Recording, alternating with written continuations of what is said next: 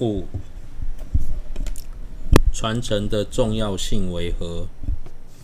以学习道次第来说，如果没有得到传承，光是透由研阅经论，了解其中的法义，努力实修，能否升起正量？传承的重要性是让弟子在学法时有所依据，借此可以防止对法的猜忌，或是任意捏造等过失。至于是否有获得传承，可以由两个角度来分析。最好的情况是在今生直接从上师那里得到传承。第二，今生虽然没有直接得到传承，但是在过去生曾经获得传承，借由之前所留下的习气，今生努力实修，还是可以升起正量。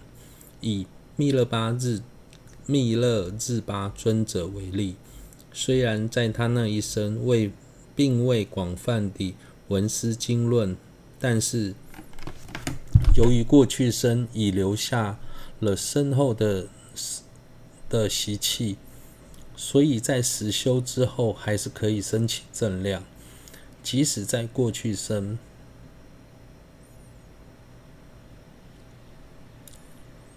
没有留下任何奇迹，今生又会。又未得到上师的传承。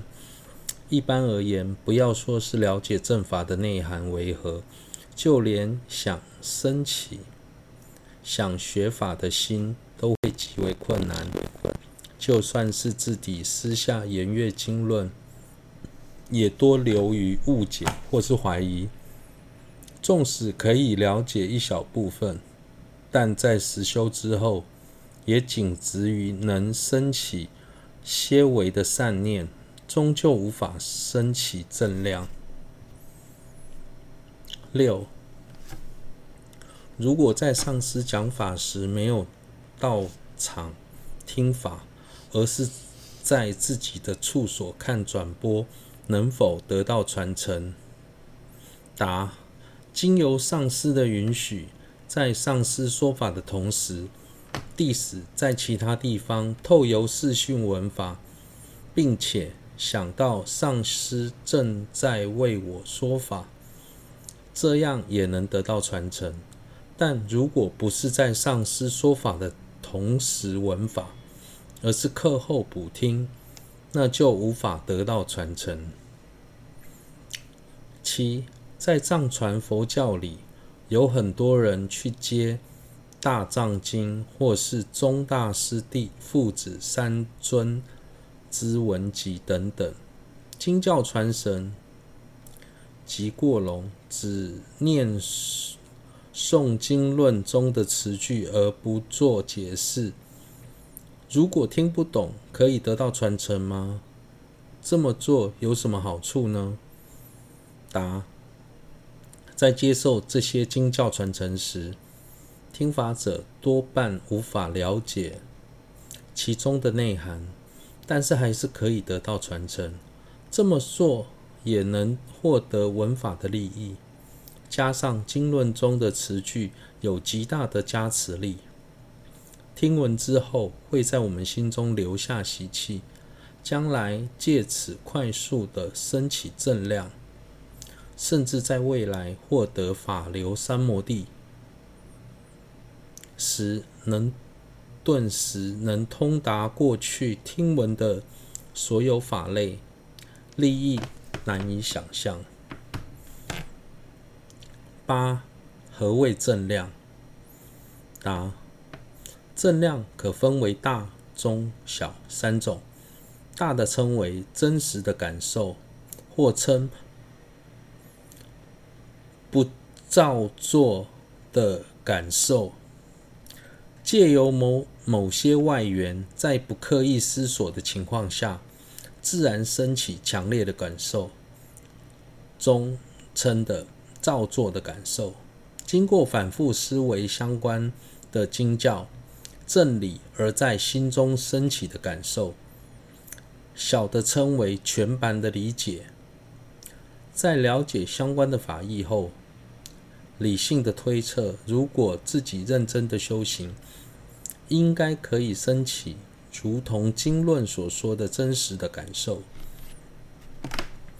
以死无定期为例，当看到周遭有人突然死亡，内心很自然的升起，自己的生命也不坚稳稳固，随时都有可能遭遇死亡，强烈的感受，这称为真实的感受，就像世人遇到某些对境之后，会马上。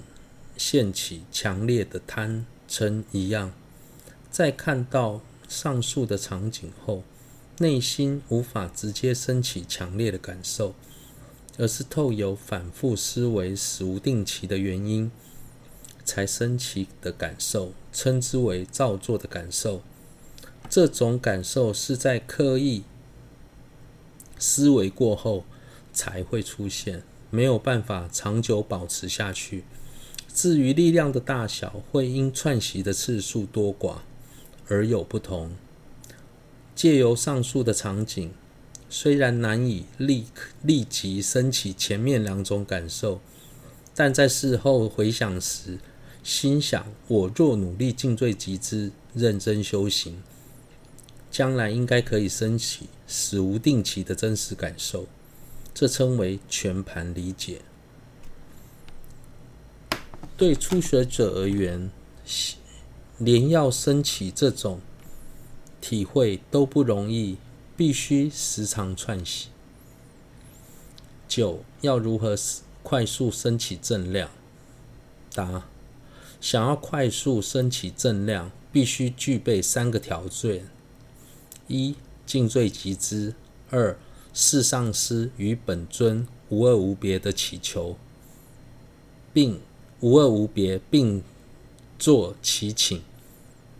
三、精勤修学所缘的法类。十、现今多数人的心都很散乱，无法专心思维道次第的内涵，所以即使学了好几年，内心也没有有多太太大的转变。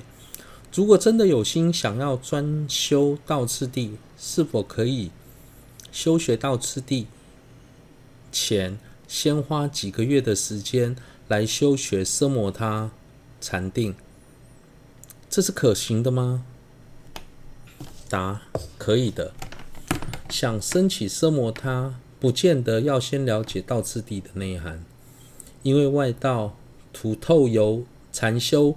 也可以升起奢摩他，因此不论初学或是修学道次第多年仍未升起正量者，都可以先花点时间修奢摩他，设法让心专注，这对学习倒次第而言是很有帮助的。